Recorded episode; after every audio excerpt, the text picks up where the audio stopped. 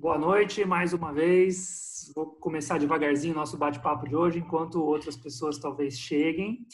É, quero agradecer por todo mundo que está aqui para a gente trocar ideia sobre a relação da geografia com os games, em especial no ambiente da é, no ambiente pedagógico, no ambiente da, das escolas.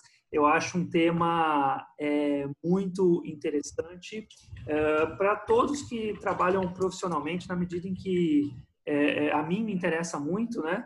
É, é, na medida em que a gamificação ou gamification ou a gamificação, eu ainda não sei exatamente como falar essa, essa palavra corretamente, mas ela vem se fortalecendo como uma tendência desde, acho que 2013, nessa década de 2010, ela vem se fortalecendo como uma tendência e sendo um aspecto importante na inovação é, é, de alguns processos de trabalho, processos de ensino, é, processos de construção de, de, de, relatórios, de conhecimento, enfim. É, acho que nossos convidados vão explicar muito melhor para vocês é, é, o que, que é a gamificação. Estamos aqui hoje é, com o Marcos Zecchini, que é geógrafo, é, se formou pela Universidade Estadual Paulista de Presidente Prudente no ano de 2007, inclusive junto comigo, um amigão meu. Obrigado porque, por você estar aqui hoje, Marcos.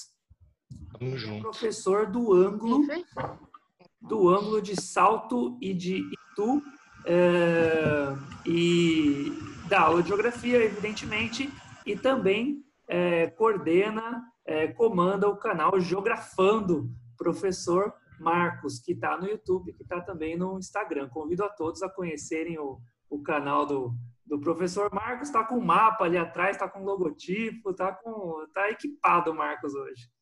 Estamos, temos, temos também conosco o professor Caian, que se formou pela PEUC, no Rio de Janeiro, no ano de 2016. É um geógrafo mais novinho, mas já está na batalha, dando aula é, é, é, na rede estadual, na cidade de Nazaré Paulista. É, então, pessoal, antes da gente começar, eu vou falar rapidinho qual vai ser nosso é, é, qual vai ser nossa sequência hoje.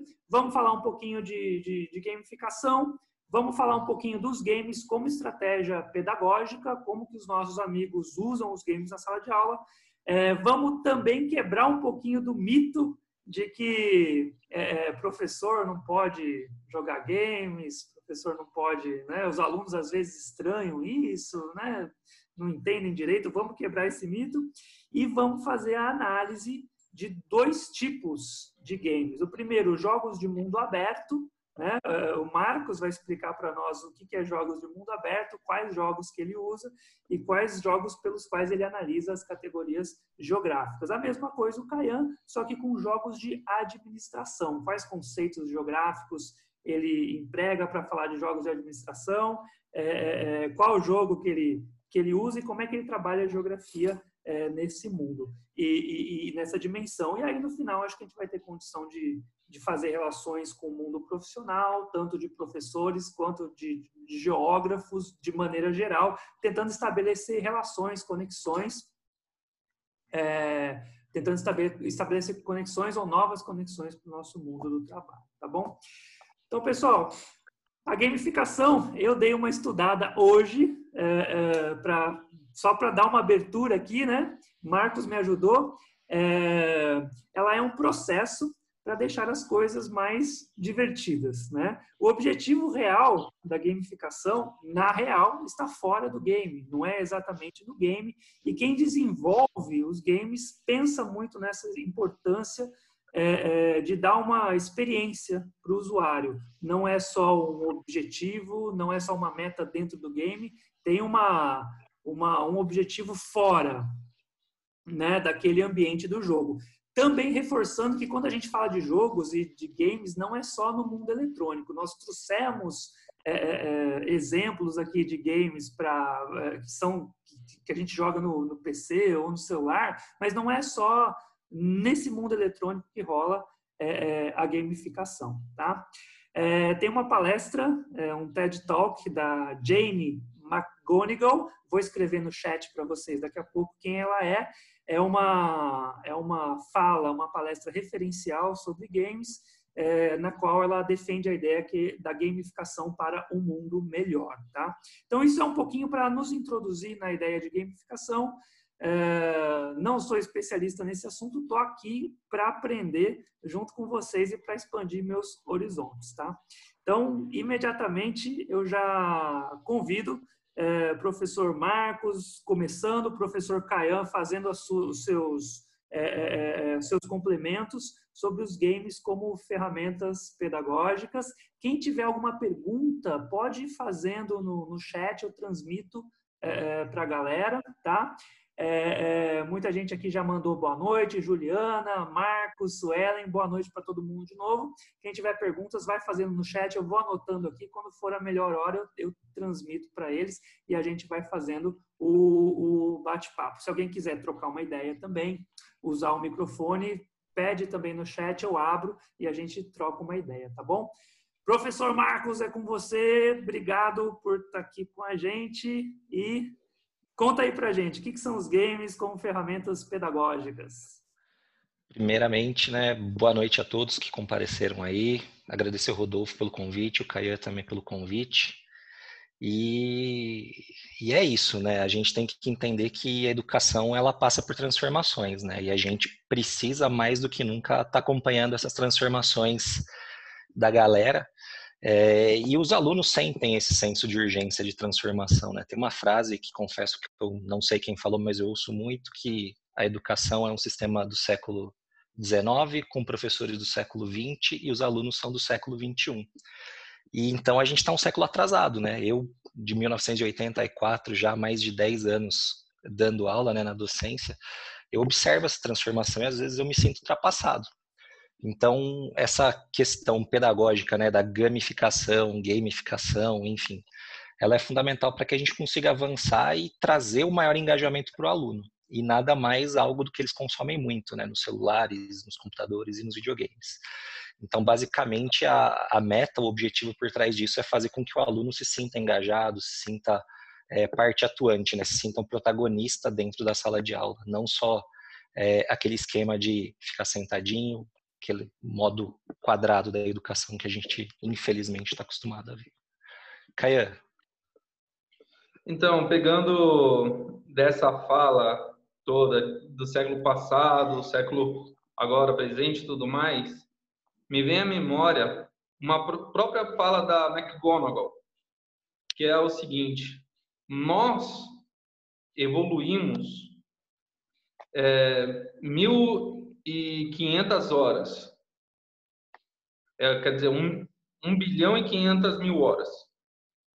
Isso foi gasto somente em jogos, em um jogo, ao longo do ano de 2005 a 2010. Os jovens vivem online. E não é uma coisa que vai acabar tão cedo. E muitas das vezes nós professores ainda como vivemos de um, viemos também de um século passado, ensinado daquela coisa do espelho dos nossos professores, nós nos adaptamos a fazer a mesma coisa. Nós temos que evoluir também. A ideia essencial da gamificação é a questão da diversão, né? A gente se diverte de todos os modos e dentro da sala de aula, dentro da escola, a gente tem aquela sensação de de presídio, né? Espera um sinalzinho tocar para a gente poder ir ao banheiro, tomar um lanche. E quando a gente torna tudo muito mais divertido, muito mais dinâmico, isso atrai o aluno, né? E uma coisa para deixar muito claro, né? Quando a gente fala gamificação, não é só videogame, tá? A gente tem métodos muito lúdicos de fazer a aula se tornar um jogo, né? É através de desafio, é através de, de subir de nível, de etapas, enfim. É fazer o aluno é, se enxergar como um cara que pode é, ultrapassar obstáculo. Tá? Não é simplesmente resolver um exercício certo, ó, parabéns, está certinho.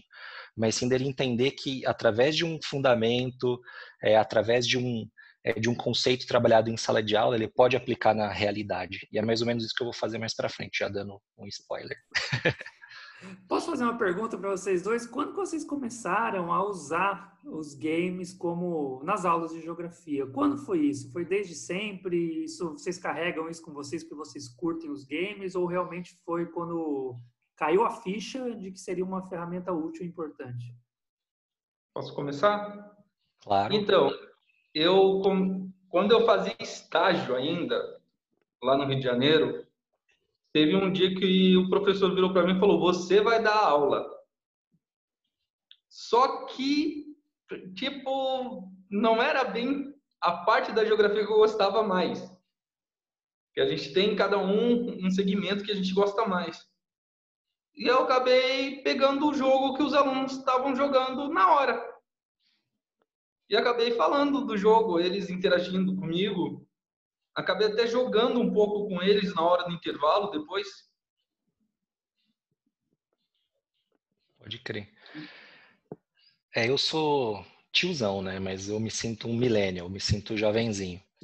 É, sempre gostei de videogame, de, de computador, então sempre fui meio fissurado, né? E e eu percebo que os alunos gostam, né? Porque eu me sinto molecão também, né? Vocês podem ver pelo meu fundo tosco aqui do Mário que, que eu sou meio nerdão nesse sentido.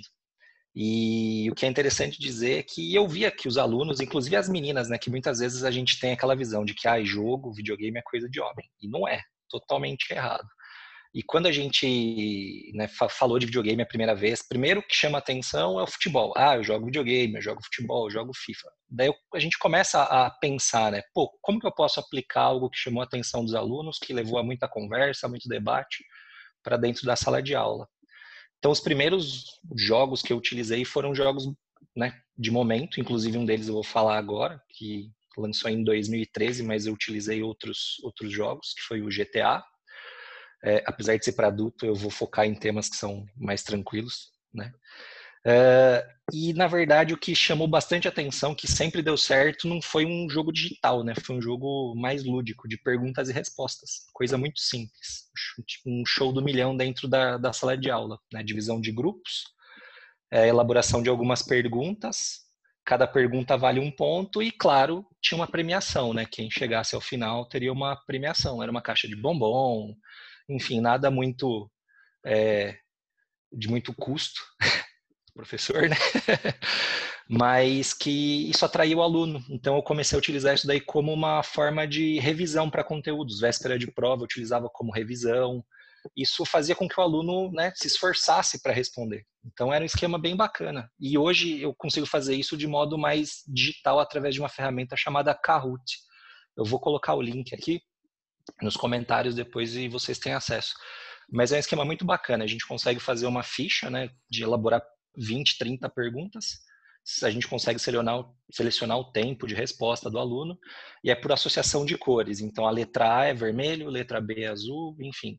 O aluno clica na tela do celular dele, ele recebe um PIN, né, para ele acessar uh, o jogo, né, as perguntas, e eles conseguem fazer isso super tranquilo. E como é um jogo né, leve, você não precisa ter uma internet super rápida, né? O 3G ou a internet de padaria que a gente tem aí nas escolas acaba uhum. funcionando bem. Eu tô, eu tô me questionando aqui, acho que é uma, uma pergunta bastante interessante para quem está aqui que também é professor. É, Marcos dá aula na rede particular, Caian dá aula na rede pública. Eu imagino que para um jogo, como por exemplo é, uma simulação né, do show do milhão, é, é, você precisa de uma, enfim, de um material que seja mais físico, trabalhado. Para você trabalhar outros tipos de game, por exemplo, como que os que a gente vai falar mais para frente, que são jogos eletrônicos, dá para trabalhar também na sala de aula. É, enfim, que materiais, como que vocês trabalham isso nessas diferentes dimensões, né, do, do, do público e do privado? É, eu tem uma estrutura gigantesca por trás, né? Tem um laboratório de informática, dentro da sala de aula tem computadores, a internet é funcional, mas eu, como os jogos são pagos, né? Eu acabo tendo que levar o meu computador. Então, tudo que eu preciso está no meu computador. Então, como bom gamer que sou, tenho esses jogos e acabo levando para os alunos. Mas uma coisa que, nesse caso dos jogos digitais, é, a gente frustra um pouco o aluno no sentido dele não ter tanta liberdade para jogar. né? Porque a gente vai direcionar o, o jogo, entendeu? Uhum. Aqui a gente enxerga tal coisa, em determinada situação outra coisa. Mas basicamente o que eu preciso é de um projetor e um computador, mais nada. Na escola pública, o que se dá para fazer bastante é pegar os próprios alunos que não estão prestando atenção na aula, que só estão ali jogando realmente, e pedir para eles explicarem o que eles estão vendo na questão da própria geografia, na própria questão da aula em si. E muitos acabam até gostando de participar. Falando que você vai dar um ponto extra, uhum. ou que já está fazendo uma revisão para uma prova, ou se esses mesmos alunos que praticamente se passou o ano inteiro chamando a atenção deles, uhum. e eles só estavam ali de corpo, mas não estava ali mentalmente, você faz já a própria recuperação deles por ali. E, e Caian, como é que você faz? Você vai projetar esse jogo? Você tem computadores? Vai usar os celulares dos alunos? Aqueles que já estão jogando no celular deles, eu faço uma roda com eles uhum. e vou jogando junto, né? Coisa que eles assim se assustam. Porque todo mundo já pensa. Com todo Oi? mundo olhando para o seu celular, é isso? Exatamente. Ou até mesmo para um dos que eles assim julguem como o melhor. O melhor colega que joga aquele jogo específico. Uhum. Ver qual a estratégia que, o, que a pessoa está utilizando, o porquê uhum. daquela estratégia, a pessoa tem que ir falando. Daí no final eu faço até uma brincadeira também. Só que não um show do milhão, um passo e repassa. Uhum. Ah, ah, legal. Legal. legal. Eu, eu, eu, participei de uma reunião corporativa também, eu tô, tô me lembrando agora, que tava todo mundo tinha celular, evidentemente, e pediram para a gente baixar um aplicativo e era uma série de perguntas para a gente avaliar e dar três soluções para cada pergunta e era projetado na, na parede uma nuvem de palavras. Então, quando a gente ia dando as respostas, imediatamente as a nuvem de palavras ia se formando era o Mentimeter. O Leandro acabou de, de colocar aqui para a gente no, no chat, era o Mentimeter. Acho interessante também como dá para, né, usando o celular de cada um ali no, no, momento da aula e projetando alguma coisa e construindo um conceito e construindo um conhecimento, né? Às vezes, talvez, enfim, eu estou num ambiente mais é, é, fora da escola, mas imagino que deva funcionar. Ó, o Marcos colocou aqui no, no chat. É o Kahoot. O Kahoot pra gente. Legal. É... E só um, imagina, só um adendo, Rodolfo. É que você falou da questão corporativa, né? A gamificação, na verdade, ela surgiu no mundo corporativo e foi sendo aplicada, né, para a área da educação, né? Uhum. E só reforçando, né, dentro da educação a gente tem relatos aí de 2010, 2011 sendo utilizado em sala de aula. Então a gente está aí atrasado 10 anos já nesse, nesse sentido, né? Então a gente tem essa, esse senso de urgência né, uhum. na, na, atualização do professor. Aliás, eu posso dar uma dica? Já vou, já vou falar. É, eu recebi um comunicado da minha coordenação que está rolando uns cursos gratuitos aí por um site, acho que é Aliança para a Educação do Brasil, alguma coisa do gênero. E tem cursos para docentes, acho que são 30 cursos gratuitos. Só cadastrar o CPF, endereço e vida que segue. Inclusive, eu me cadastrei para um de gamificação. Onde, onde que é, Marcos? Acho que é na Aliança. Eu vou. Posso jogar o link aqui? Pode, por favor. Só um momento. Legal. Eu vou já avançar para o próximo tópico, né, que é, é, é, quebrar o mito, né, do que o professor também joga. Como é que, como, como você, como vocês lidam com os alunos? É, é, como que a, a, um pouco da história de vocês, né? Como que eles recebem essa ideia, né? Pô, o professor jogando, vocês mencionaram para mim que alguns estranham, outros acham normal. Como é que, como é que é isso? E o que muda é, acho que é importante mencionar o que, isso ajuda a criar conexões com os alunos, né? Também é importante. Pode começar, é, sim. E é que assim, todo mundo acha que só porque nós somos professores, nós não temos uma outra vida, né? É bem aquela coisa que, ah, você é só professor, você só dá aula, também trabalha. eu também faço outras coisas fora isso. Eu jogo meu videogame. Tanto que muitas das vezes eu vou falar, pego, pego até auxílio dos meus alunos sobre futebol, qual jogador escalar, qual time transferir. Faço até uma brincadeira com eles com isso. Quem comprar, é, se eu vou jogar um jogo de corrida, qual carro é melhor, para qual pista. Vocês se encontram no ambiente virtual também? Muitas vezes. Ah, Muitas vezes. Eu estava jogando online, daí do nada alguém gritava: Ô professor! Só que eu não tenho microfone, daí eu ficava quieto. Daí vinha na aula: Ô professor, te dei um oi, você não falou comigo. Isso no mundo, isso você não falou oi no mundo virtual, aí ele vai te cobrar na escola. Exatamente.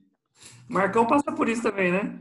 Eu passo direto por isso, né? Eu caí na inocência de passar a minha, né, a minha vida online aí para os alunos, né? Meus jogos online, compartilhar minhas redes aí. E é jogo o dia inteiro, é convite de jogo. Eu tô assistindo um filme, porque eu, eu tenho um Xbox, eu tenho boa parte dos aplicativos meus para assistir filme no, no, videogame. Então tem que estar com o videogame ligado.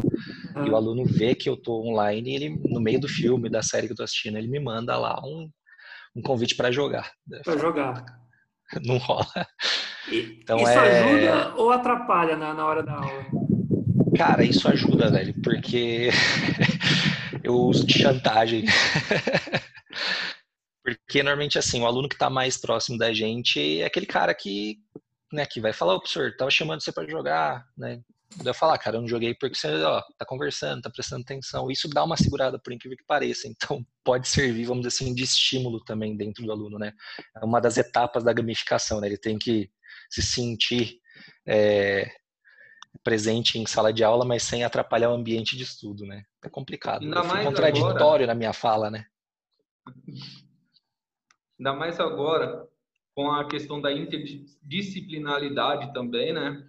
Tudo mais que vem acontecendo, muitas das vezes, por causa de você ser o, vamos dizer, o professor que joga o jogo junto com ele, o aluno vem pedir auxílio para você para conversar com outro professor, para falar para você pedir para outro professor, daí você acaba passando a ter mais confiança uhum. para alguns alunos.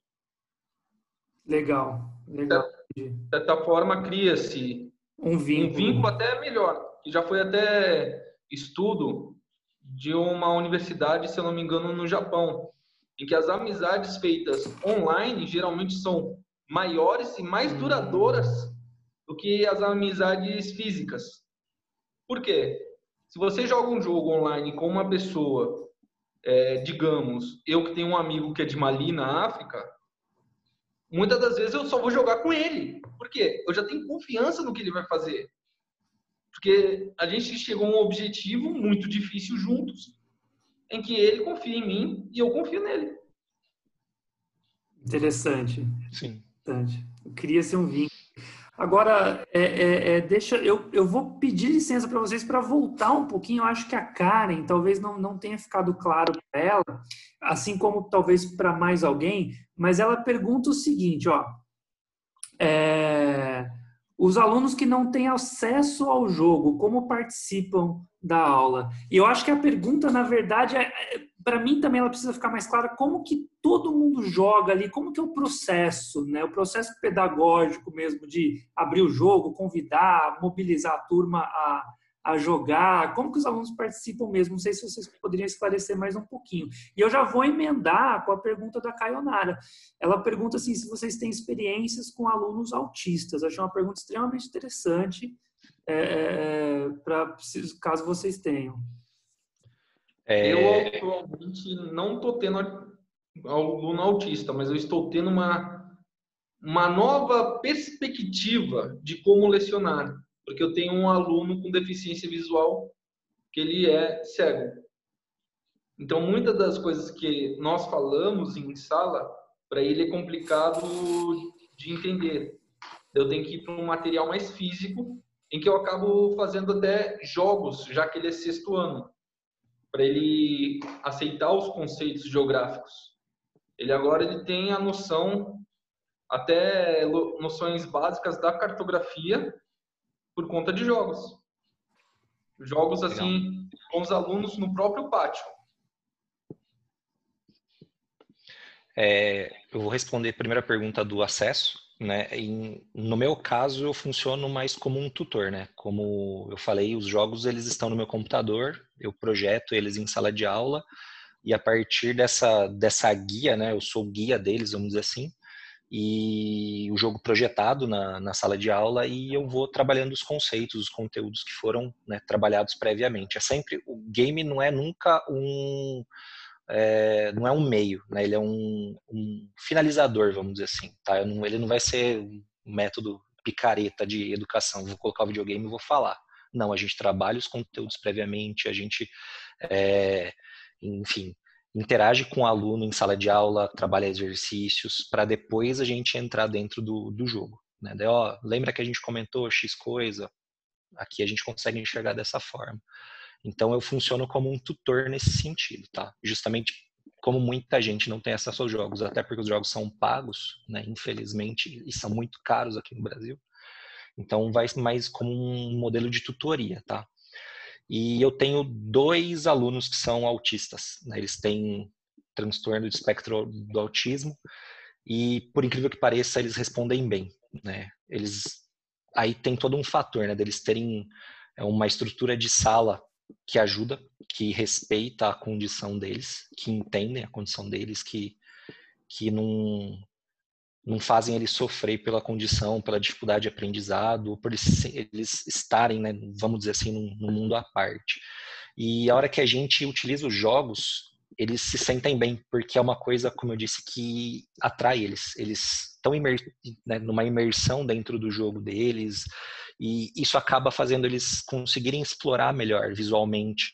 É, sempre que eu, que eu, exclusivamente com o sétimo ano, eu trabalho com um jogo de construção de cidades, né? Como a gente trabalha é, as etapas de planejamento urbano, o que é uma cidade planejada, uma cidade espontânea, enfim, gente, eu consigo construir dois modelos de cidade a gente consegue observar quais são as consequências para essa cidade.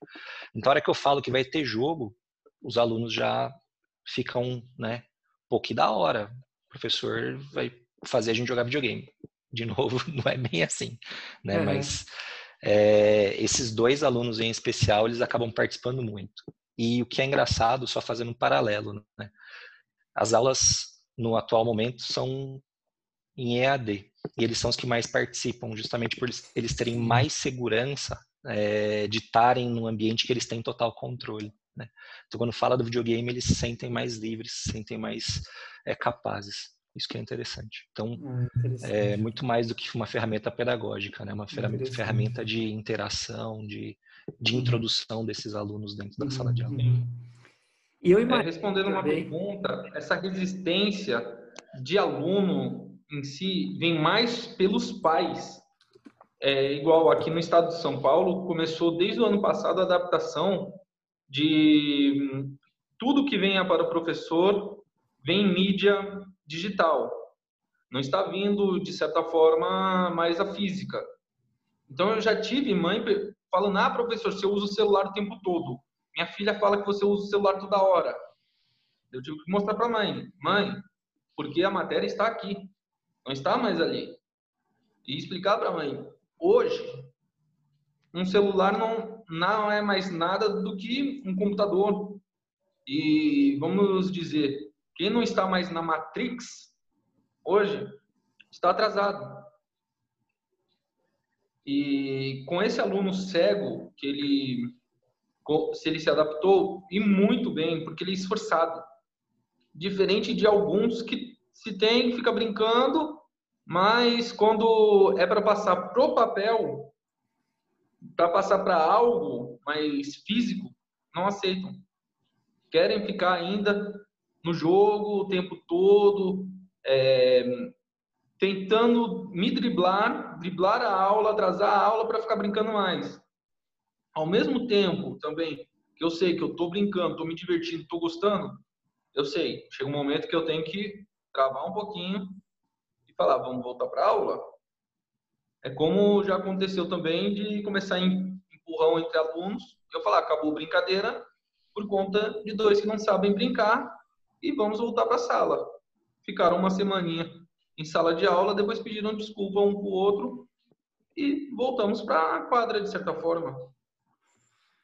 Interessante, Caio. Então você está me relatando que às vezes é, é, é, o aluno teria mais resistência, o jovem teria mais resistência a uma atividade, digamos, lúdica, é, é, é, material, né, no, no, mundo real, do que no virtual. No virtual é mais fácil a adoção da, da... Vocês sentem isso? É isso que eu estou entendendo? Estou impressionado. Eu sinto isso, porque muitas das vezes um aluno em um jogo ele vai ganhar, digamos, um jogo de tiro, ele vai ganhar uma arma nova, uma roupa nova, uma fase nova. Hum. Então ele, ele vai se autodesafiar a conquistar aquilo. Mas para eles, assim, nada que, que não venha um prêmio, uma coisa que eles não têm a consciência como nós temos. Eu não tinha isso na minha época. Eu achava realmente estudar um porre. Eu sou neto de professor. Meu avô ficava louco comigo me dando aula. Por quê? Eu aprendia, depois desaprendia. Meia hora depois já não sabia nem o que estava falando. Só que hoje eu tenho a consciência de que tudo que eu estudei, de tudo, por mais chato para mim que foi, é o que eu vivo hoje. Uhum. É, eu, eu confesso que eu não tenho tanta resistência, né? Nem por parte de pais ou por parte de, de alunos, né? É, normalmente sempre rola um questionamento, mas a escola ela é bem aberta ao trabalho do professor, né? Eles eles respeitam demais o trabalho do professor, eles têm confiança no, no profissional. Isso é, acho que é importante, né? Uma coordenação que fala a mesma língua do professor é fundamental. Né? A gente precisa de apoio para trabalhar com, com, tecnologia, trabalhar de métodos diferentes. Então, acho que uma, uma coordenação bastante forte é, é fundamental para isso. E, enfim, nas duas escolas eu tenho essa liberdade, né? Tanto é que sempre que falam, ó, oh, tem professor usando muito celular, eu já ergo a mão, falo, beleza, me responde aí, qual é o PIB do Afeganistão? Então, o celular, como o Caio falou, é uma ferramenta de trabalho, né? A gente não é uma enciclopédia, a gente não é um atlas, então, é, para a gente é, é ponto de apoio. Tá? Então, acho que a gente não tem mais tanta resistência, porque é, nas reuniões pedagógicas entre pais e professores, a própria reunião de coordenação, tudo isso é, é bem passado e, e fica bem claro. É o que nós estamos vivendo hoje, principalmente aqui no estado de São Paulo, com o centro de mídias e as aulas EAD. Não tiveram uma que coisa... se adaptar.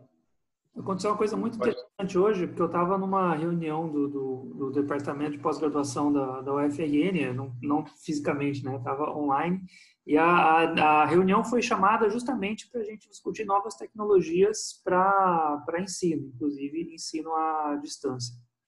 Estou é, é, até me perguntando aqui se, se a gamificação, em alguma forma, não, não ajudaria a, a, a atravessar momento um pouco mais crítico né, que, que a gente vive. Estou dizendo isso só para mencionar que até na pós-graduação teve uma reunião só para se discutir novas tecnologias e novas perspectivas no ensino. Isso como uma coisa que veio da reitoria para todos os departamentos, todos os programas de pós, para que todos os professores pensem nisso. Né? É, pessoal, eu vou dar uma vou dar uma acelerada aqui, senão a gente não consegue fechar até as 10. O papo tá bom, papo tá bom. É, tá bom. E, e, eu acho que o mais legal é o que vem agora.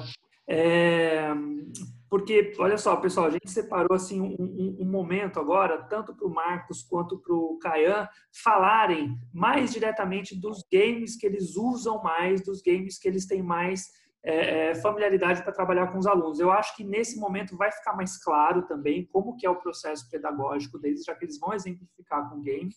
É, é, Marcos vai falar um pouquinho dos jogos de mundo aberto, dois que ele usa, e Caian vai falar um pouquinho de jogos de administração. Não esqueçam, é, pessoal, de explicar para a galera o que, que, são jogos de mundo aberto e o que, que são jogos de administração. Eu mesmo não sei, estou aprendendo aqui com vocês hoje. Tá? É, então, acho que são nove e dez, poderíamos é, é, deixar aí uns 12 a 15 minutinhos para cada uma das, das explicações, que eu acho que é a parte mais interessante mesmo. E, e, e, daí depois a gente começa a fechar, tá bom? Show. Bora lá. É, como eu já havia falado, eu vou fal né, falar, havia falado, vou falar do GTA V é, e do Red, Red Dead Redemption 2. Na verdade, os dois jogos eles têm conteúdos muito similares, apesar, apesar de se passarem em momentos da história diferente. Né? Um é mais atual, dos anos 2010, e o outro vem no, nos anos 1890. É, como eu falei, né, eu preciso ser o tutor desses jogos porque são jogos para maiores de 18 anos, apresentam muita violência. E como eles são jogos de mundo, mundo aberto, significa que eu tenho a liberdade de escolha. Eu posso fazer o que eu quiser. Eu posso pegar o meu bonequinho ali, né, o personagem, e ficar cavalgando, ficar dirigindo, jogar tênis, pescar. Enfim, eu tenho infinitas possibilidades de jogo. Eu estava até falando para o Rodolfo, né? Eu sou um cara que gosta de jogo muito rápido. Joga uma partida de futebol, cinco minutos, acabou, já era. Eu fiquei direto dois, três meses jogando esses jogos tranquilamente, explorando, vendo a paisagem. E isso que é interessante, porque ele mostra essa relaçãozinha que a gente tem né, com a natureza, né? Como que a sociedade transforma a natureza. Então a gente consegue trabalhar o conceito de paisagem, né? A questão do espaço natural, o que é a natureza, o que é natural, a transformação que a gente consegue fazer nessa natureza, a transformação no espaço geográfico. Inclusive, a gente consegue fazer né, pequenos filmes dentro do jogo para mostrar essa transformação de um território. Você consegue, no modo de edição, acelerar o tempo. Então, você vê uma paisagem sendo transformada, uma cidade começando a crescer, uma área de mineração começa a ter uma escavação, né, uma área de escavação maior para retirada dos recursos. Então é muito massa. Então é por isso, de novo, que eu friso que eu tenho que ser o tutor, porque eu sei onde está isso no mapa, enfim, dentro do jogo. E depois eu vou compartilhar a tela de vocês para a gente mostrar um pouquinho quais são esses, esses espaços, tá? É, dentro das áreas urbanas, né, dentro das duas cidades, a gente consegue diferenciar diferentes níveis socioeconômicos, a questão de gentrificação e higienização social, que são temas pesados, mas infelizmente estão muito presentes dentro do né, sistema que a gente vive hoje, né, que preza pelo pelo capital. Enfim, e a gente consegue analisar a expansão urbana, a gente consegue analisar a malha urbana, a questão de planejamento urbano, a disputa por territórios, mas aí o Caian vai entrar com mais detalhes sobre isso. Enfim, então a gente consegue enxergar muito, muito, muito pertinentemente e muito bem essas situações, tá? Eu vou compartilhar a tela rapidinho com vocês para a gente dar um panorama geral aí dentro é, do jogo, tá? Só fechar aqui a guia, agora eu acho que vai. Só um momento, aqui, agora sim. Vocês estão enxergando minha tela aí, gente? Uhum. Esse é o mapa do GTA, tá? É, é um mapa bastante interessante, né? Porque a gente tem diferentes regiões, então a gente consegue trabalhar o conceito de região, né? Nessa área mais ao norte do mapa, aqui nordeste do mapa, a gente tem uma área de ambiente é, semiárido, árido, então a gente consegue trabalhar as diferentes condições climáticas, enfim, questão de relevo. Nessa área a gente tem mais prédios, né? Prédios mais densos que é a zona é, central, né? Downtown é a zona central. A gente tem bairros específicos, né? Little Seu, a gente tem dentro né, das, da área mais ao sul do mapa um porto e a gente consegue enxergar casas de periferia, a gente vê casas, eu não estou conseguindo dar zoom mais aqui, acho que é o máximo que vai. A gente tem casas de pequeno porte aqui comparado com casas de outros bairros mais chiques, né, como a gente enxerga aqui nessa área de Richmond, né, homem rico, enfim, o GTA é um jogo curioso porque ele tem essas particularidades, né? Enfim, então a gente consegue trabalhar bairros turísticos, a gente consegue falar sobre zoneamento, uh, a questão da paisagem, já falei né, anteriormente. É, no Dá mapa do Red Dead. De urbanização também? Dá, cara, porque durante a, uma das missões do jogo a gente vê boa parte dessa área sendo construída, né? Algumas áreas de construção está sendo reformado, enfim, então é legal que a gente vê essa transformação na própria paisagem. Dá para falar sobre geração de energia, por incrível que pareça. Aqui não dá para enxergar muito bem nessa imagem, mas a gente tem uma sombra aqui que são de pás eólicas.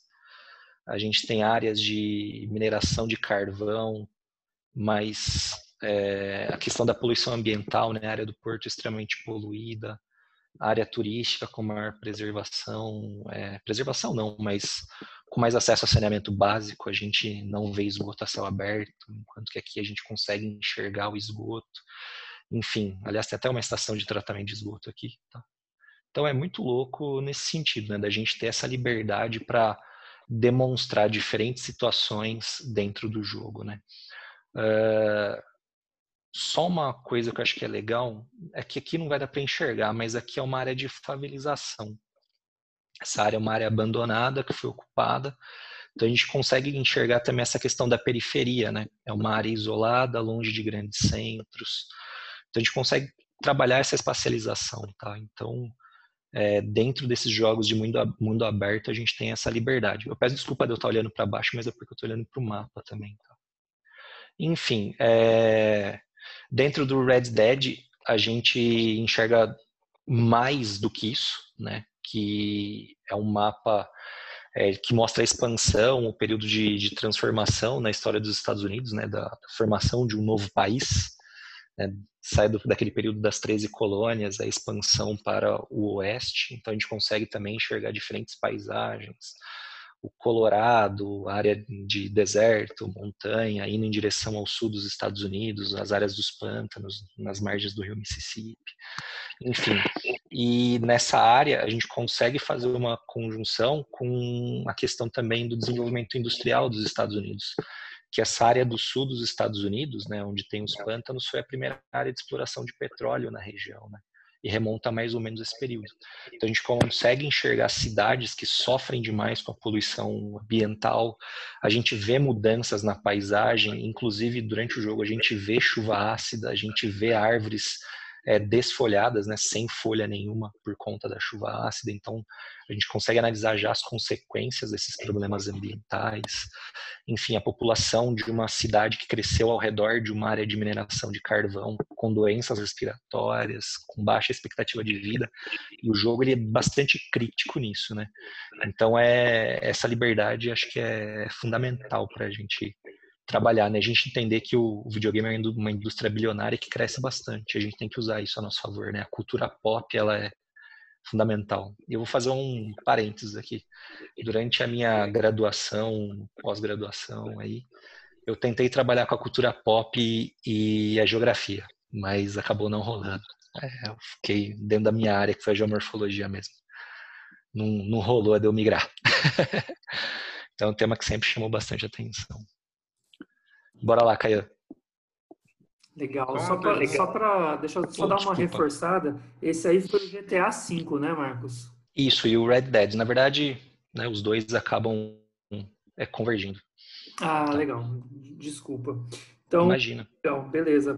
Então, e, e são jogos de mundo aberto, só para reforçar também esse conceito, porque é, o, o jogador tem a liberdade de circular por todas as áreas, por todas as regiões é, é, do mapa e desenvolver ações nessas regiões. Sim. O que, que existe nessas áreas, nas regiões, é, tanto urbanas quanto, quanto é, é, é naturais.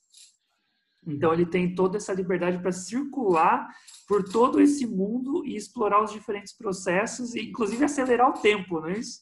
Sim. Legal. É legal porque assim, como eu disse, né, você tem, tem a liberdade, né? A missão tá lá para você fazer. Você pode fazer a hora que você quiser. A história ela continua paralela a isso. Então, se você quiser dar um pause ali, literalmente nas missões, e ficar só explorando, como eu já fiz diversas vezes, eu gosto de tênis, né? Eu também. Pô, eu, não, eu não tenho jogo, não tenho jogo de tênis. Eu não tenho jogo de tênis, Jogava mas no GTA. mas no GTA eu posso jogar tênis, cara sabe? Um joguinho de tênis e é, e é bom, claro, por incrível claro. que pareça, sabe? É um mini game dentro de um, de um game, né? Então, o, a gente consegue seu... fazer o que quiser. Legal. O seu xará aqui, o Marcos Lopes, falou quanta coisa de geografia vocês exploram em jogos. Legal. Eu, eu tenho uma Mas... dificuldade, inclusive, de explicar para não geógrafos o que é o espaço e como o espaço se transforma eu tenho uma dificuldade nisso. E aí você me deu uma luz no sentido assim, tipo, olha, eu posso acelerar o tempo. Talvez com essa ideia de acelerar o tempo, a transformação do espaço fique mais clara. Interessante, viu? É, é muito louco porque a gente vê literalmente, né, uma paisagem, uma área de floresta, a gente vê que começa a, as árvores a serem derrubadas, começa uma casinha, depois na hora que você vê tá uma metrópole, tem uma metrópole formada ali, sabe? Uhum, uhum. Então é, é muito louco, cara. Isso Não só no videogame, né? No cinema, na música, enfim, a gente consegue trabalhar com diversas mídias, na verdade, né? Para poder legal que é uma diferença entre você mostrar três fotos ou três imagens de satélite para um aluno e dizer, ó, a metrópole cresceu. É, é, é, um processo, mas você de repente pegar uma linha do tempo e acelerar e de repente voltar e acelerar de novo e, e parar em diferentes momentos, você tem também uma outra dinâmica, né? E é válido porque o jogo está simulando o mundo real. É, o Google Maps faz isso, né? Eles têm uma ferramenta de acelerar o tempo lá de, acho que é de 2000 até 2017, 2018, alguma coisa assim. A gente consegue ver essa expansão, né? Muito louco. Legal, muito louco. Bacana. Caian, o que, que você me diz aí dos, dos jogos de administração? Qual é a diferença do jogo de administração para o jogo de mundo aberto? E o que, que é o trópico, que é o jogo que você usa em sala de aula? Fala um pouco dele para gente. Então, uma diferença é que assim, um jogo de administração, ele ao mesmo tempo que ele também está no mundo aberto, porque você pode explorar to, todo o território a qual você está lidando, que é o trópico, que é uma ilha, porque quem nunca aqui quis ser dono de uma ilha ou presidente de uma ilha, principalmente no Caribe, né? Quem nunca, né? E ali a principal diferença que tem é você tem que fazer as coisas mudarem. Você vai construir cidade, você vai construir é, hotéis, você pode trazer turistas, você vai ter que construir casas para aquela população, você vai ter que ter um planejamento urbano, econômico, principalmente. Porque se você, vamos dizer, construir logo umas 5, 6 mansões, a maioria da sua população não tem estudo para isso, não ganha o suficiente para aquilo, então sua economia já era. Você tem que gerar emprego para essa população que está chegando à sua ilha. Fora que o trópico dá para fazer uma super interdisciplinaridade com história.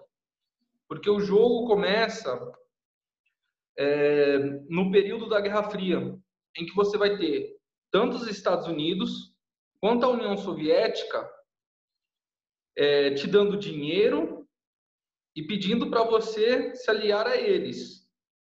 Daí acaba você decidindo se você quer ir para o lado dos Estados Unidos ou para o lado da União Soviética. E como diria o nosso saudoso Hatzel, o espaço vital, que é o espaço que a ilha tem, você tem que explorar. Não adianta. Você pensa, ah, vou deixar uma areazinha sem explorar. Vai chegar um momento que a ilha é tão pequena que você vai ter que explorar aquele espaço. Infelizmente, sempre vai acontecer isso. Se você fizer uma má gestão num jogo de administração, você é mandado embora, é, acaba tendo golpe militar, rebeldes, tem tentativas de assassinato a você. Você pode pegar, levando isso para a sala de aula, como eu fiz, é, dividir, eu dividi meus oitavos anos como se fossem meus ministros. Eu, toda vez que eu ia para a sala de aula, eu falava, ó, o valor que nós temos agora em caixa é tanto.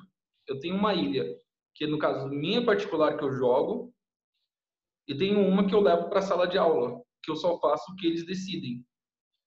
E toda consequência que vem acontecendo, eu anoto e transmito para eles.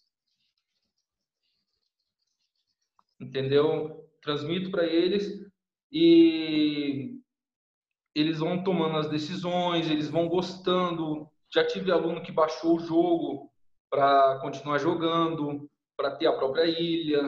Tem alguns que mandam até zap para mim perguntando, professor, teve um terremoto na minha ilha, eu perdi é, cinco fazendas e uma fábrica, o que eu faço? Falo, falo para ele, tenta recuperar o que você perdeu.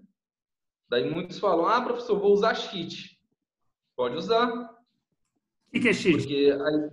cheat é código para ter dinheiro. É, dinheiro é roubar no jogo. Roubar no jogo. É, roubar no jogo.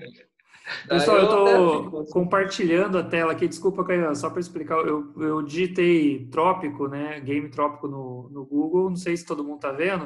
Eu estou compartilhando a, a, a, minha tela aqui. Vocês estão vendo? Sim.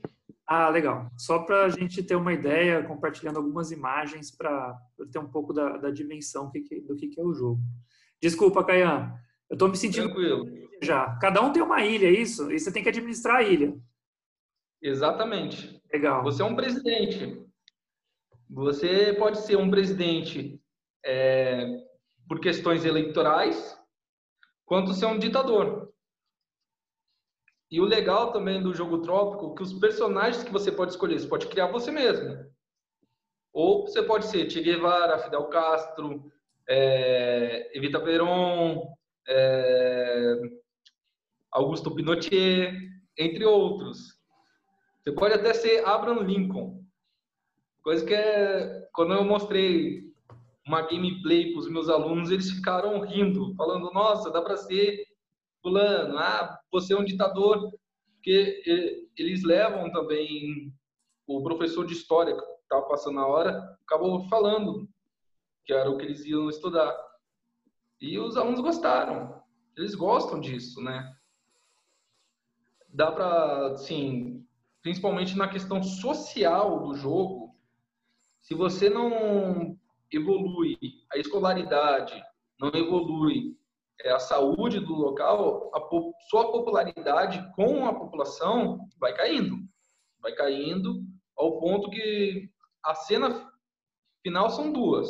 Ou é você se levantando do seu escritório, indo para a sacada, todo mundo fazendo uma festa ao te ver, ou você indo embora num barquinho com a mala cheia de dinheiro. O, você roubou a ilha e foi embora. Deixa eu, deixa eu pensar numa coisa aqui, por exemplo, é, eu estou vendo aqui que você tem uma interdisciplinaridade muito forte nesse jogo, porque dá para trabalhar geografia, história que você mencionou, biologia, porque tem a vegetação, o relevo da ilha, oceano, mas também tem uma coisa de economia, né? De você transmitir uma noção de que é, enfim, eu, eu lembro que eu jogava o SimCity e eu precisava manter sempre uma boa relação entre indústria, comércio e serviços, né? Então, tudo isso influenciava o meu espaço seria se desenvolver ou não. Como, é que é essa, né? Até com a economia, na verdade, para mim, o Trópicos é um jogo de gestão territorial, cara. É isso que eu tô, tô vendo nele aí. Não sei se você concorda. Mas é um jogo de gestão. É, você tem que administrar, vai eu já tive momentos de eu ficar empacado sem poder construir uma casa. Por quê?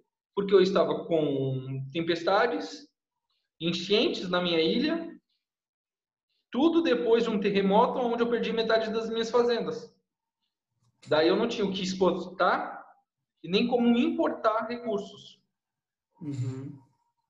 E o Trópico 6, que é o mais atual agora, que está para ser lançado, você vem evoluindo é, desde a colônia até os dias de hoje.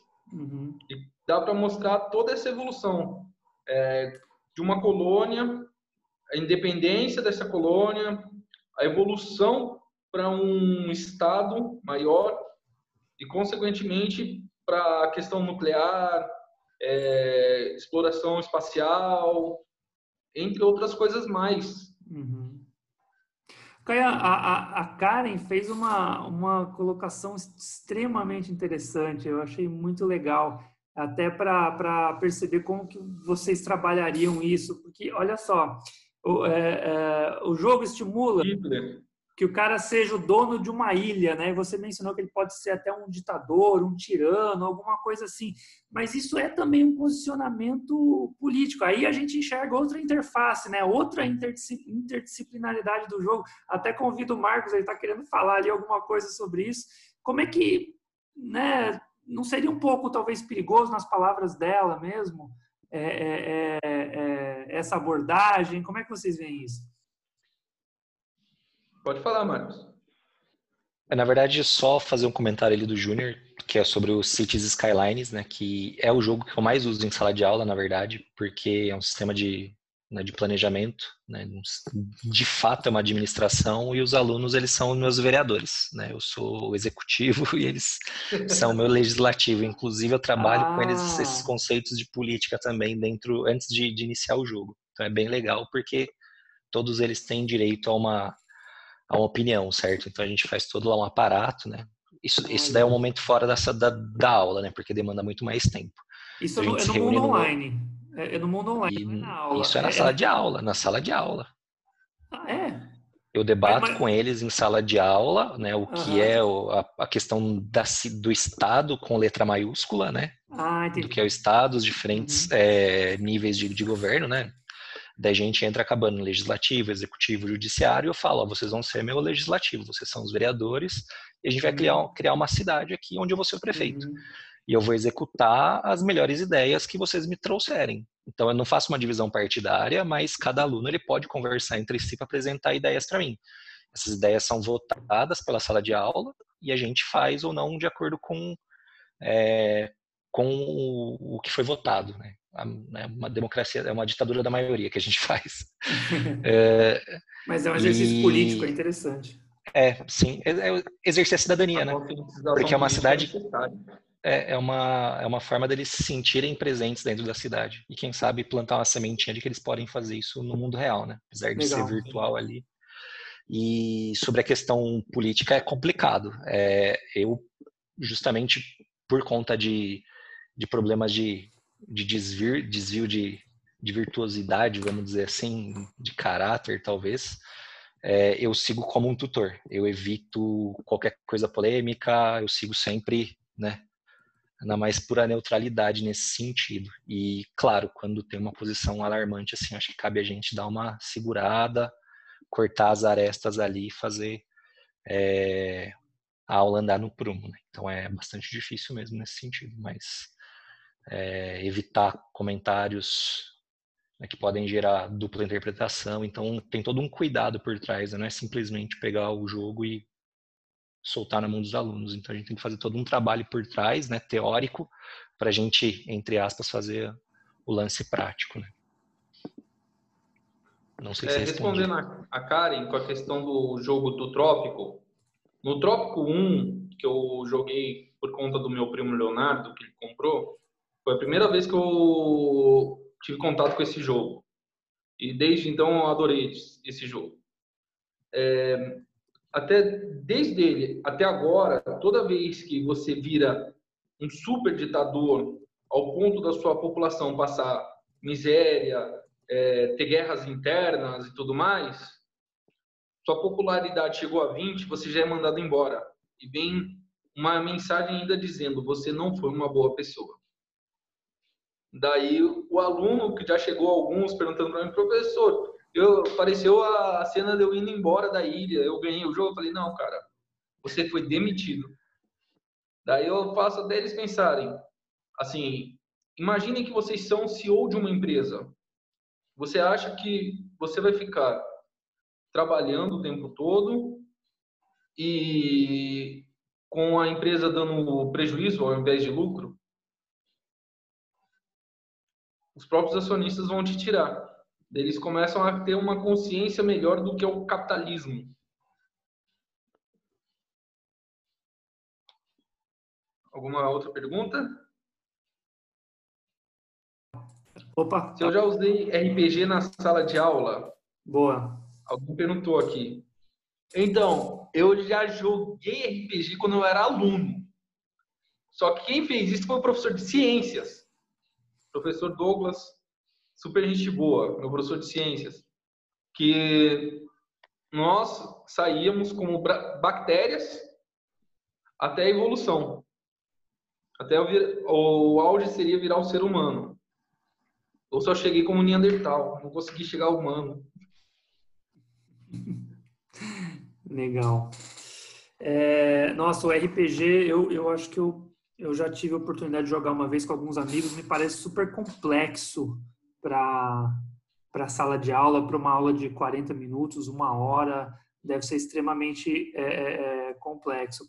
Especialmente eu, eu, eu, me vi muito assim, eu estou muito me pegando assim no como fazer, né? Porque é, é, é imaginando como professor, eu, eu, eu é, é, me parece que Marcos, nessa posição assim de, de, de, gestor do game, usando o game como exemplo, é, o game está projetado e os alunos estão vendo o que está acontecendo, estão vendo as alterações espaciais, é, me parece que mais funcional para uma aula de 40 minutos, uma hora, não sei. Eu estou tentando me posicionar como professor aqui. Aliás, eu não sei quem está aqui que é professor. Alguns eu sei, mas todos eu não. Queria ter uma ideia. Se alguém puder mandar um oi assim no, no, no chat, só para eu saber quantos são professores de geografia aqui também com a gente, eu, eu gostaria, até peço para vocês. Mas tentando me posicionar né? Só para eu tentar ter essa clareza, eu, eu acho que eu daria essa aula também usando o, a potencialidade, a virtualidade da transformação do espaço é, nos games. Eu muito me peguei assim no, no, operacional, com dificuldade de operacionalizar isso na, na sala de aula. Mas eu tenho até medo de perguntar porque eu não sou professor assim do ensino médio como vocês, né? É, olha lá, Caioná, ó, é, é, quem é professor aqui? É, é, Vitor é professor, mas não de geografia. Caionara é professora. Que, a Kio tá mandando um oi. E a Caionara... É, Caio é, é, mandando um oi. E Caionara é professora de, de geografia. Jamile, meteo, meteorologista e professora de geografia. Muito bem. Legal. Diga, Marcos. Não, na verdade foi comentário de ser meteorologista legal. legal. É, mas é, voltando só um pouquinho né, nessa questão de, de uso de RPG, cara. Eu, como bom nerdão, jogava bastante RPG durante a faculdade antes, né? E eu confesso que eu não tenho a capacidade de bolar um storytelling para, né, né, uma história, um conjunto de histórias para fazer o aluno e ter uma imersão tão boa, né? Eu não sou tão criativo a esse ponto de criar uma história, por isso que eu, né? Eu vou quibando os jogos já prontos, eu utilizo jogos prontos. É, mas, cara, o RPG é o jogo de você representar alguma coisa, né? O jogo que você aprende a ser uma coisa. Então, alguma coisa não, né? Alguém. Então, se tiver alguma dica, inclusive, de como utilizar RPG, é sensacional. Pegando o Leandro ali, que ele falou do, da Batalha Naval, sim. São jogos muito simples que a gente muitas vezes tem é, aquela ideia de, ah, parece ser besteira, não vou utilizar porque é muito infantil. Não é, eu faço cada trabalho com o ensino médio que eu olho assim e falo, nossa, eles vão odiar. E eles gostam sabe? Então é, é muito mais é, da gente quebrar os nossos paradigmas, né? Da gente querer fazer uma atividade uhum. prática, uma atividade mais lúdica dentro da sala de aula. E se der errado, paciência. Tem vezes que a gente prepara uma puta aula, né? Teórica e não é. flui bem. É a mesma Boa. coisa. Uma aula, uma aula prática que a gente propôs, ela não fluiu bem, a gente tem que melhorar ela. Eu acho que a experiência é essa, né? Acho que, que é, esse, é, essa é a grande virtude nossa, né? A gente tem outro dia para consertar. Né? Sim. Boa, boa. E o legal até mesmo para os nossos jovens de hoje é que eles vão viver isso que nós estamos falando, essa gamificação. Tanto que vocês podem até pesquisar, acho que já tem empresas como a Google, é, a Facebook, que se a pessoa não se adapta a isso, a gamificação, a pessoa já perde antes mesmo de tentar entrar uma vaga. Legal. É, amigos, é, Leonardo é, é pediu a, a, a, palavra, né? Pediu para fazer uma pergunta no, no áudio. Convido, então, claro, com certeza. Estamos aqui num ambiente democrático também. É, é, Leonardo, pode fazer sua pergunta, conversar com a gente aí, por favor. boa noite, o pessoal está me ouvindo aí? Estamos sim. Boa noite. É, primeiramente, é, parabenizar vocês aí pela iniciativa, é, o Rodolfo, o professor Marcos aí também. E eu só tive a vontade de me pronunciar aqui, porque meu primo me citou aí, né? Achei legal, engraçado. É, agradeço a ele também. Bem, a, a, eu não, não é bem uma pergunta que eu quero fazer, é, é um comentário. mas eu acho que é muito importante é, para esse assunto que vocês estão debatendo hoje. É, pelo que eu consigo entender, pelo que eu consigo perceber, eu acho que os games hoje, ainda mais com a evolução da, da tecnologia, eles estão relatando bem a nossa vida cotidiana, né? É, tanto no esporte, quanto na geografia, na história, no social, na política. E eu acho muito interessante isso, porque é uma forma da gente estar tá atraindo os jovens, né? É, os professores sabem, sabem falar melhor do que eu. Eu tive um período de professor, que eu dei aula de informática para senhoras de idade e pessoas muito jovens também, crianças é, muito jovens, e eu adotava muito essa essa forma de brincadeira, essa forma de descontração, tentar falar a linguagem deles para poder atrair eles para a aula. Eu acho que o, o mais importante hoje do, dos games é, em relação ao, ao ensino é, dos nossos alunos é realmente isso.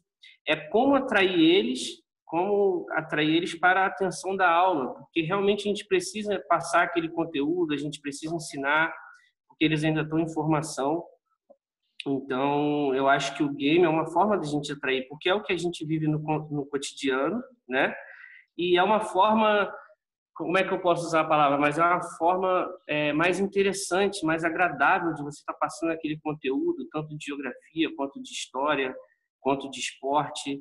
É, eu vou abrir um depoimento meu pessoal aqui. Eu fiz uma viagem agora para a Europa e eu conheci os países, eu conhecia as cidades dos países pelo futebol, porque eu conhecia times, né? Que tinham cidade, Lille na França, é, vários outros países, várias outras cidades. Então eu acho que o game, o legal do game é isso, ele nos ensina de uma forma de brincadeira, né? Acho que o professor Marcos até falou isso no começo do, da, da reunião, que é uma forma de você atrair os seus alunos, é uma forma mais leve de você atrair e de você estar tá passando realmente o conteúdo que você precisa passar. Então, o que eu deixo hoje aí, na, não me estendendo muito, peço até desculpa, mas o que eu deixo aí para vocês, acho que é isso. Acho que o game, aí vocês podem dizer se eu estou falando uma besteira ou não, mas eu acho que o game tem esse poder hoje de nos ajudar como ferramenta a entreter nossos alunos e realmente passar o conteúdo que a gente precisa passar. É isso? Obrigado pelo espaço aí, pessoal.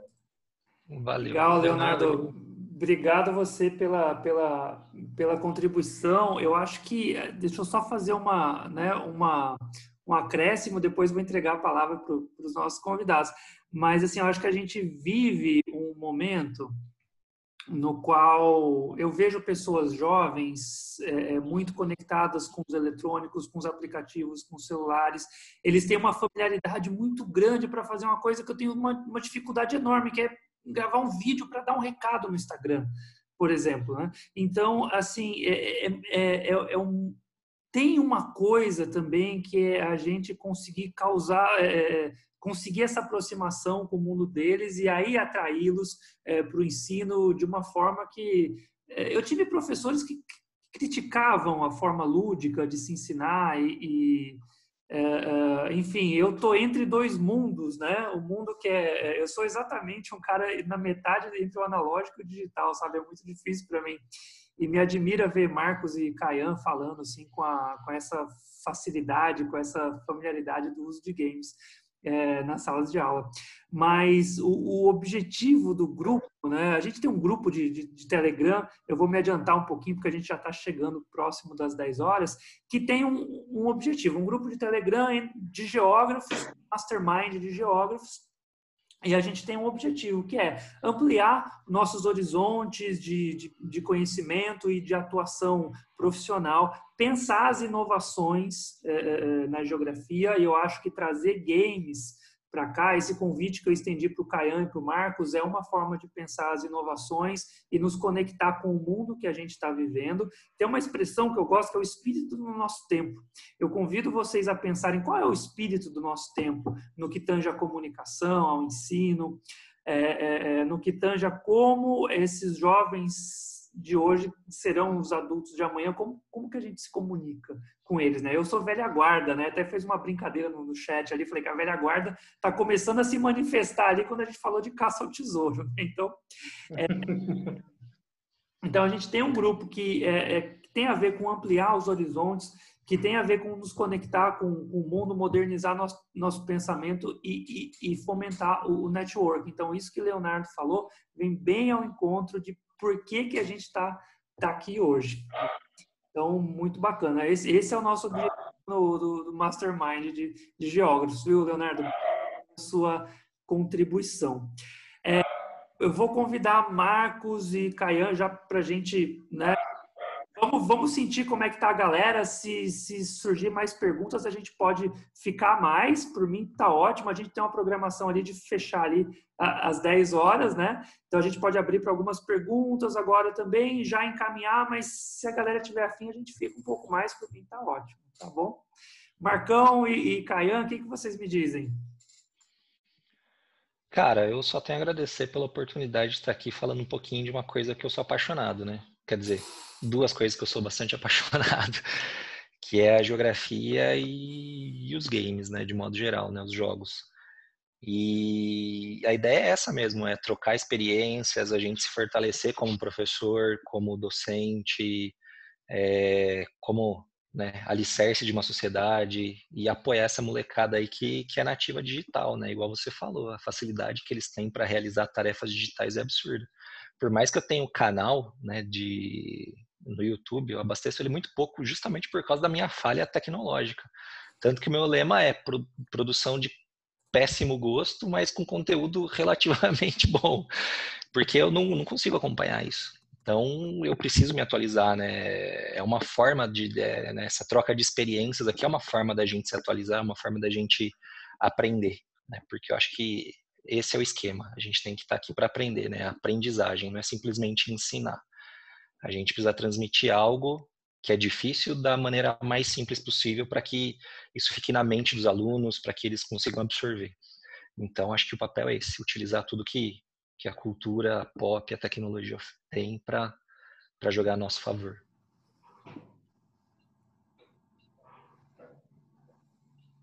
É, vou citar um grande professor que eu tive, tenho, que ele disse bem assim: por conta do Milton Santos, vocês geógrafos estão numa posição privilegiada e ao mesmo tempo de risco, pois a geografia é a ciência do século 21. Todas as outras matérias estão se interligando com a nossa cada vez mais. E tudo por culpa do espaço, o espaço geográfico. Porque nós, além de sermos seres humanos, somos geografia. Excelente. Pode continuar, Rodolfo. Muito, muito bem lembrado, muito bem lembrado. É, é, é, eu acho que os, os, jogos, os games, eles. É, é, eu vou pegar esse finalzinho que você falou, né? Me pareceu tão fácil trabalhar a geografia com eles, no sentido de que todos os processos, que todos, impossível falar todos, né? Mas que muitos processos que são didaticamente importantes para a gente entender o que é o espaço, como ele se organiza, como ele se produz e reproduz, é, é, com o passar do tempo, eles estão ali presentes no game. No game. Isso é, é incrível. Pela simples razão de que o game está simulando uma, uma parte, um pedacinho do, do mundo real e está espelhado no, no mundo real. É, é, inclusive, só para fazer um acréscimo, né, a gente passou batido, né, Marcos e Caian, como passamos batido, acho que é importante falar isso para todos aqui, do, dos conceitos centrais da geografia, como é fácil trabalhar isso com games, né? Temos o espaço, temos o território, né, tanto o território do sentido território usado miltoniano, quanto o território é, é, é, no sentido da, da, da, dominação territorial, né, da, do exercício político, né, de se dominar uma parcela do território, no caso da ilha, do trópico. Nesses dois games temos espaços, subespaços do território que são mais ou menos homogêneos, que poderíamos chamar de regiões ou de regionalizações. Interessantíssimo isso. A paisagem é uma questão evidente, né, para trabalhar a paisagem e até mesmo o lugar, do ponto de vista de se estabelecer mais facilidade, num sentido miltoniano, talvez do cotidiano vivido, né, do cotidiano próximo, que é a questão do lugar que a gente vive né, no GTA, interage com o lugar, ou até, até mesmo é o dono da ilha, né, no, no caso do Trópico. Olha, o sentimento de pertencimento, né? Sentimento de pertencimento uhum. é muito fácil, né? Achei. Acabamos passando batido, né, meninos? É. Os conceitos Sim. da geografia estão aí, estão aí. É, e deixa eu dar um adendo que agora me veio à memória, uma fala do saudoso Paulo Freire. Vamos trabalhar com as ferramentas que nós temos. E uma que está tendo bastante em sala de aula é essa, também. Excelente, excelente. Ó, pessoal, a Jamile lembrou aqui, eu vou, eu vou comentar porque é uma boa. É, é, inclusive, esse, esse, esse nosso encontro ele fica gravado em áudio depois, eu vou disponibilizar num, podcast para a gente poder recuperar depois, mas a Jamile comenta. Né? Marcos até falou disso no começo, não são apenas os jogos eletrônicos, olha o comentário dela. Tem os jogos de tabuleiro também, como War, que trabalha o território e pode ser adaptada como uma ferramenta didática ao ensino da, da geografia. Jamile, é, é, olha, eu tive uma lembrança muito antiga agora. Além do War, eu, da minha graduação eu trabalhei o xadrez. Eu trabalhei o xadrez ferramenta didática para ensino de geografia, para ensinar localização, latitude, longitude e território e territorialidade. Tem um, tem um capítulo meu sobre xadrez em algum livro aí, é, de ensino de geografia, não vou lembrar qual, um cap... Não é do Fala Professor que a gente foi junto lá em 2000 e tralalá? Do Fala Professor foi, foi, um, foi o artigo do evento, mas saiu num livro depois. Ah. Saiu num livro depois. Eu, eu vou recuperar para vocês. Aqui eu vou olhar na internet rapidinho e vou colocar. É, tanto o War, que é um jogo, um jogo de tabuleiro, quanto o xadrez pode ser usado também para explicar a geografia. Banco é, imobiliário para ensinar a economia. Exato, é bem lembrado, banco imobiliário fazendo uma interdisciplinaridade com a economia, muitos outros jogos de tabuleiro. Qual é a mensagem interessante, né? A gamificação, ela não está exclusivamente restrita ao âmbito eletrônico, como a gente mencionou aqui, privilegiamos nos exemplos, né? Mas ela não está restrita ao eletrônico. Desculpa. Ah, tem um outro comentário também da Kyo, Caio é, é, como usar a ferramenta para é uma pergunta: como usar a ferramenta para, além de passar os conteúdos colocados pelos livros didáticos, fazer a crítica da realidade para a sua transformação? É, é uma transformação além da exploração e opressão das pessoas, sobretudo dos mais pobres. Mando a pergunta aí para os meus convidados, se alguém, pessoal que trabalha aí com os jogos, vocês trabalham essa questão também da, da mudança da realidade? Como então, é um trópico, isso é muito dinâmico. Você já tem um inicia com é, pequenas pessoas trabalhando em fazendas que elas recebem três, três moedas de, de ouro. Daí você logo em seguida, com educação, elas acabam ganhando oito moedas de ouro. E eu fico falando para os alunos, olha a diferença, você com educação e sem educação. E muitas das vezes eles veem que no próprio jogo, quando você deixa de favorecer uma parte da ilha, a população que vai para lá é a população, é, vamos dizer, com um poder aquisitivo menor. A ilha tem desigualdades, Caian? A gente tem nas próprias casas que são construídas. E você, você como tem... governante da ilha, você pode trabalhar para a redução dessas desigualdades? É possível isso no jogo? É interessante. É a ideia, né? Ah, pra, se você quer ficar sendo presidente o resto da, da vida no jogo, ou se você, assim, quer elitizar a, su, a sua ilha.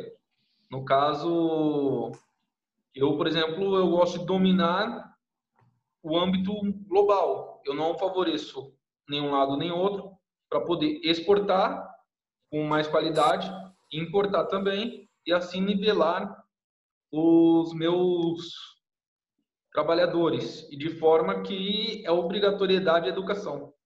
Legal. A pergunta do Caio foi difícil, né? Foi. É, cara, é, quando a gente entende né, que todo cidadão ele é um agente social, ele é um transformador. Então, eu acho que vai muito da subjetividade do professor em trabalhar o, o game, é, em né, preparar todo o ambiente antes da aplicação do jogo em si, de explicar, contextualizar qual que é a importância por trás daquilo. E a maior dificuldade é, é justamente essa, né? É, fazendo um paralelo, né? O Caian no estado, normalmente, né, pessoas de, de mais baixa renda, e eu na escola particular. Então, o desafio é muito grande, porque são abismos que separam, né?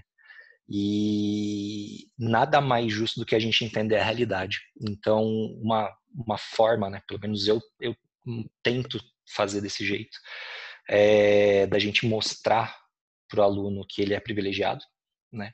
Quem está na escola particular com ar condicionado bonitinho, ele é um privilegiado.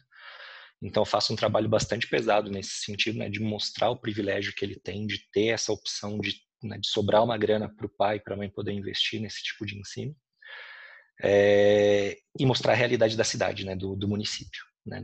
Aí, no caso nosso, né, mostrar o local para depois a gente expandir para as outras experiências, né, como a gente viu aí na parte da pedagogia, né, a interação do aluno, né, a sensibilidade do aluno ao tema parte das experiências que ele tem.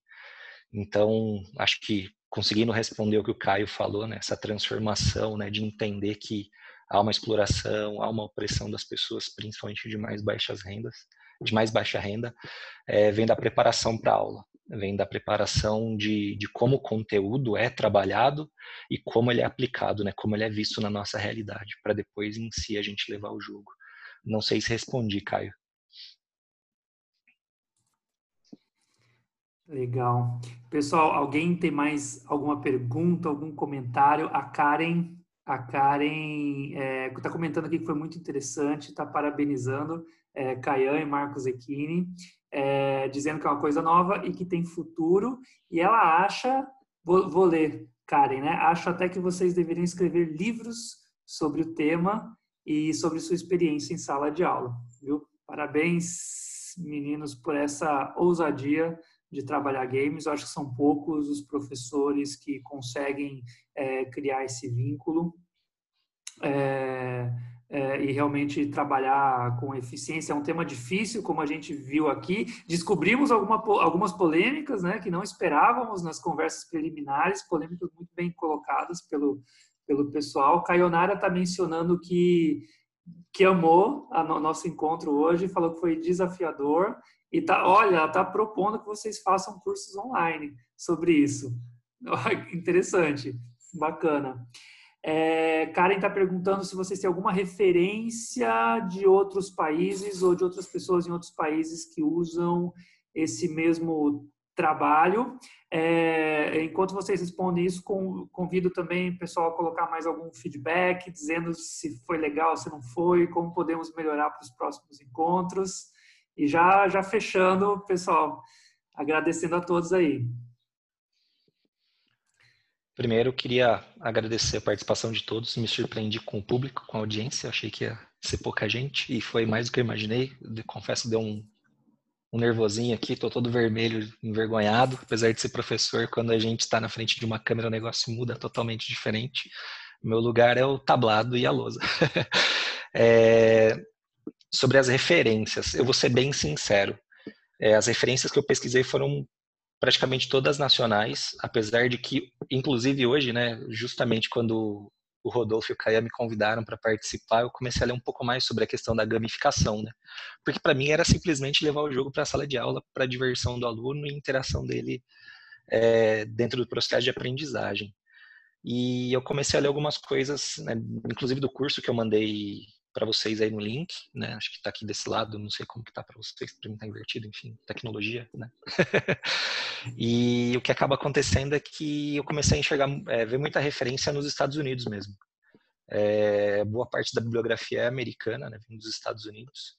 E muita coisa vem sendo divulgada pela internet, né? Nos meios é, tradicionais é um pouco complicado da gente enxergar. Eu fui dar uma busca na revista Nova Escola, que eu assinava até um tempo atrás, E acho que tinha uma matéria em três anos de revista. Então é uma coisa que para a gente passa despercebido. E eu acredito que isso tem relação com a infraestrutura mesmo da, da educação brasileira, né? da, da grande diferença entre é, entre as regiões, entre as cidades e entre né, os diferentes níveis das escolas, das escolas particulares, das escolas de referência que são públicas e das escolas de periferia. Então acho que isso acaba é, dificultando um pouco também. Né? Mas basicamente eu pesquisei coisa brasileira, que acho que a gente tem que valorizar o que é nosso também, que tem muita coisa boa por cá, por aqui, por cá. Então, eu quando estava pesquisando, acabei sendo levado até o outro lado do mundo, o Japão, em que eles fazem uma coisa até muito interessante há muito tempo com a Nintendo ainda, né? Que é os jogos de Pokémon. Eles ensinam pequenas partes do território japonês com a cultura japonesa pelo jogo. Então, eu fui pesquisar por ali algumas coisas. Dolfo? Pessoal, estou é, colocando aqui no chat a minha referência é, é, sobre o artigo de Geografia e Xadrez, tá? Tá no livro é, Ensino de Geografia, Novos Olhares e Práticas, que eu peguei aqui rapidinho na internet. É um livro da Flaviana Gasparotti Nunes. É... Ah, eu vou fazer merchan também, desculpa. Tem que fazer, tem que fazer, tem que fazer.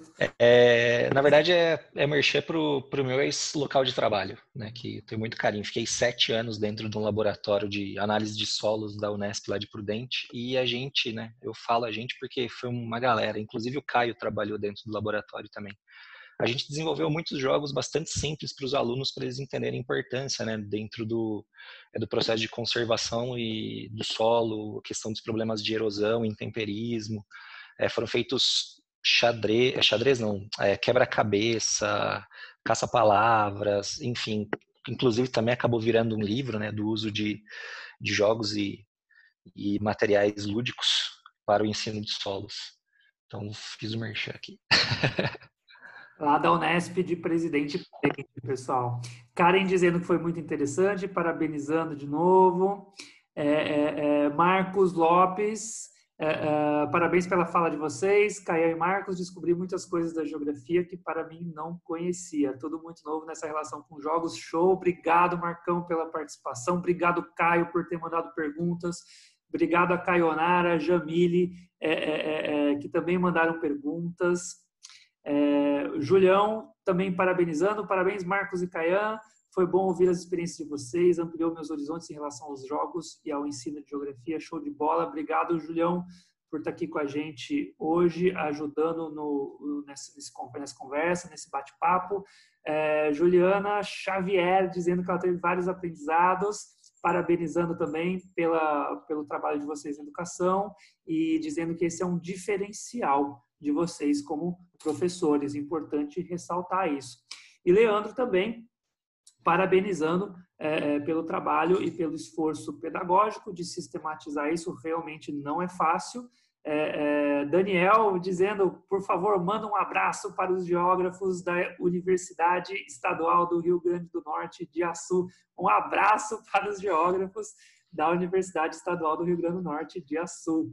Júnior Gadelha também agradecendo o abraço e a Suelen, é, é, dizendo: acabei de entrar no grupo e já estou encantada com vocês. Bem-vinda, Sueli. Pessoal, para quem não está no nosso grupo de geógrafos, mais uma vez, é um grupo que nasceu de uma palestra minha chamada Sou Geógrafo e Agora. E essa palestra existe porque eu tenho aí uns 10, 12 anos de experiência no mercado de trabalho e aí eu comecei a fazer a tutoria de geógrafos por meio dessas palestras e também para a gente ficar mais próximo, tentar ficar mais perto, rolar esse tipo de iniciativa aqui. Eu criei o grupo de Telegram. É um grupo para a gente ampliar nossos horizontes, é um grupo para a gente ter contato com inovações, com o que outros geógrafos estão fazendo, e é um grupo para a gente fazer nosso networking. Tá? É, então, Uh, convido também, se tem alguém aqui, geógrafo ou mesmo não geógrafo, que goste de questões espaciais, que queira entrar no grupo, manda um oi para mim, me acha lá nas redes sociais, é tudo Rodolfo Finati, Facebook, Instagram, é tudo Rodolfo Finati. É, manda um oi, eu mando o link do grupo de Telegram, quem quiser ingressar vai ser muito bem-vindo. É, nossa mentalidade é essa, é pensar para frente em coisas modernas, relacionar com inovação, tendo uma visão crítica de tudo, uh, mas também ampliar nosso networking e nossos horizontes, tá? É, pessoal, o Marcão acabou de colocar ali o link para o canal dele, Geografando, o professor Marcos Zecchini, que inclusive patrocina esse fundo de tela, esse background legal que o Marcão tem. Parabéns, eu estou com inveja do, do, né? Eu que faço muitos mapas, trabalho com cartografia, estou com aquela invejinha do background do Marcos. Obrigado, Marcão, por. Tamo junto por estar aqui com a gente hoje. Obrigado, Caio, por estar aqui com a gente hoje. É, é... Então, obrigado para todo mundo que veio também. Eu fecho por aqui. Marcão, quer mandar um oi, um agradecimento, um abraço, um minuto. Caian também, um minutinho, a gente já vai fechando. Pô, agradecer o convite, Rodolfo. Obrigado né, por participar aqui desse, desse evento, por me adicionar no grupo. Eu acho que a ideia é essa, né, de fazer o network, trocar experiência. Agradecer a todos que estavam assistindo com paciência, ouvindo eu falar essas besteiras aqui. e, na verdade, é só agradecimento, cara. Eu acho que a troca de experiência é sempre bacana e tamo junto. Sempre que rolar um evento desse, eu acho que faz parte. Eu queria agradecer uma pessoa, tem uma tal de Yuka Wakabayashi, ó, ali embaixo, é uma japonesa sensacional. Te amo, viu? Que lindo, que lindo. Tem que dar audiência, né? Ficou gravado, viu? Vai, Caian, um minutinho para as nossas pedidas. Eu tenho a agradecer o convite do Rodolfo, que veio me dando um susto de certa forma, mas aceitei como é algo que eu gosto. Tenho também a agradecer a presença de todos, é, do meu primo que mostrou o jogo Trópico lá em meados de 2005, quando vocês estavam já trabalhando, eu estava ainda jogando. A minha tia, que estava conversando com a gente, que sempre reclama de me ver jogando videogame, mesmo falando, você já é casado, teu problema, eu jogo. Né? E é isso, gente. É bom ter esse network, essa troca de experiências. É divertido, a gente vai se entendendo aos trancos e barrancos. Legal, pessoal. Obrigado, brigadão, todo mundo que veio aí, que, que ajudou no debate, nos ajudou a crescer nessa questão dos games. Passamos um pouquinho das 10, mas acho que foi super proveitoso. Estou vendo aqui quem está com o vídeo aberto, com as carinhas felizes e sorrindo. E obrigado também pelo bom humor de Marcos e, e Caian para alegrar nossa noite. Pessoal, abração para todo mundo, tamo junto, me achem por aí. É, é, é, sigam o Marcão também no Geografando. É, para me achar também é só digitar meu nome aí, Marcos Zecchini. É Marcos fácil de achar. Zecchini. Beleza? Pessoal, um beijão para todo mundo. Obrigado por hoje mais uma vez. E até a ah, semana que vem tem live com Geomarketing, viu? Aline Coimbra, especialista em Geomarketing. Esqueci de dar o recado. Vai estar com a gente na quarta-feira, uma live sobre a, a, como aproximar a geografia do varejo por meio do Geomarketing. Interessante nossa, é, é o meu tema isso aí, viu? Galera, valeu, um abração, vou fechando por aqui e até mais. Obrigado para todo mundo. Valeu, gente. Obrigado.